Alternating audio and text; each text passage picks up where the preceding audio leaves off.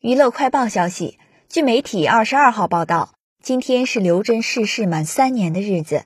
老公新龙在社交平台发文喊话：“亲爱的你啊，有空回到家里，佛堂有你的位子，可以安住休息。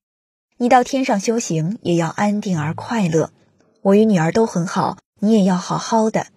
简单规律的生活是我和妮妮最大的快乐。”他不忘交代近况。